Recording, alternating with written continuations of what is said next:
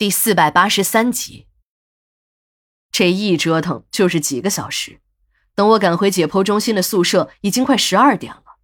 忙了一天，真的有点累了，也顾不上洗漱，一头栽在了床上，昏昏睡去。我这个人呢，心大，说白了就是没心没肺的那种，睡眠质量也特别的好。不过，很少做梦的我，今晚还是做起了噩梦，一整夜。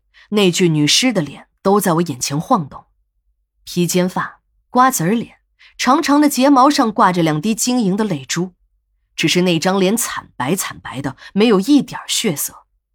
更恐怖的是，这个女人的脸上有两处垂直的刀痕，一条从眉心开始，一直到下颌处，另一条刀口通过鼻尖处横在脸上，刀口很深，也很新鲜。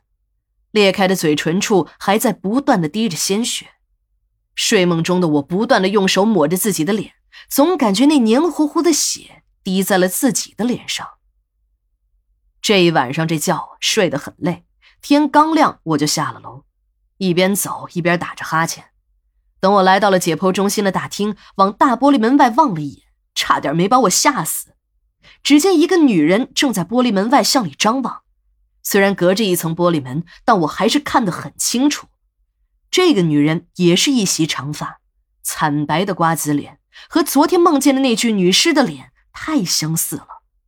不，简直就是一个模子里刻出来的，只是脸上少了那个血十字。正当我揉揉眼睛，想仔细的看个清楚时，这个女人的身影一闪，消失了。等我打开了解剖中心的大门。来到外面，向左右查看时，一个人影都没有。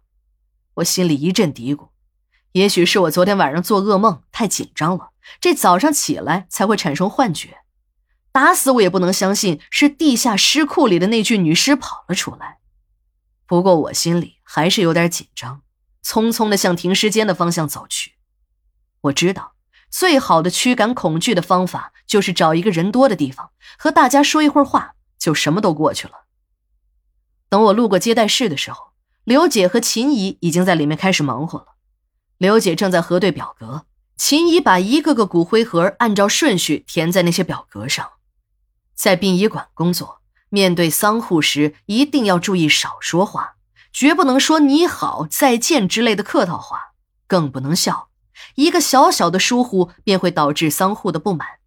只能是努力的把工作做得细致贴心，尽最大的可能来减少语言交流的机会。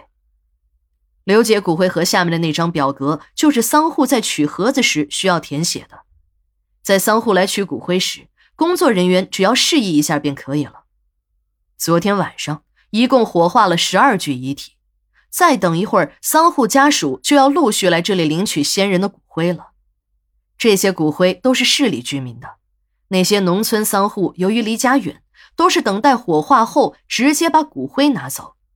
一般情况下，都以大棺材套骨灰盒的形式进行土葬。在我国的火化制度中，有着最为可笑的现象，那就是表面上大肆宣扬火化的目的是节约土地，而到了地方上，这些都不再重要了，火化率才是唯一的考核硬指标。各级领导为了自己的政绩考核过关，便开始盲目的追求了火化率的政绩工程。这种政绩工程的恶果就是，只要火化了，该怎么埋怎么埋，什么大棺材套小棺材，占多少的土地，立多大的坟头，连问都不会有人问的。农民买不起公墓，也不可能买公墓，都是把先人往自家的自留地里一埋，既不妨碍别人，自己管理也方便。而市里的居民呢，就没有那么幸运了。虽然国家有政策要求国家公务人员必须进公墓，还有丧葬费补助，但更多的城市居民并不是国家公务人员，而是普通的老百姓。老百姓的日子过得不容易，生活物资玩了命的涨价，商品房涨价，公墓里那巴掌大的地方也数十倍的翻着番的往上涨，不知道要比商品房贵上多少倍。坊间流传着一个笑话：两个下岗工人聊天哎，这世道啥东西都涨价，就是腰包越来越空，真的是有点活不起了。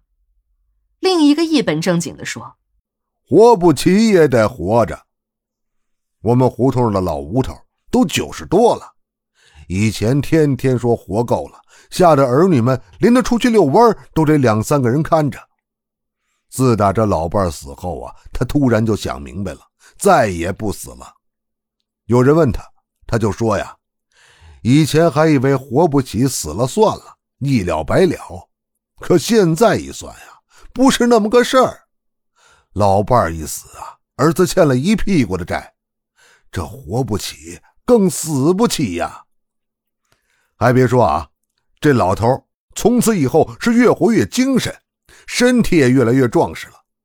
不过啊，从此以后，老头落了个病根儿，有事没事的就往公墓跑。起初啊。街坊们还以为老头是因为死了老伴精神受了打击，到墓地看老伴去了。有好事的仔细这么一打听，才知道，感情老人啊是去打探墓地的价格，看看有没有降价或打折的。刘杰讲完了这个笑话，并没有达到预期的效果。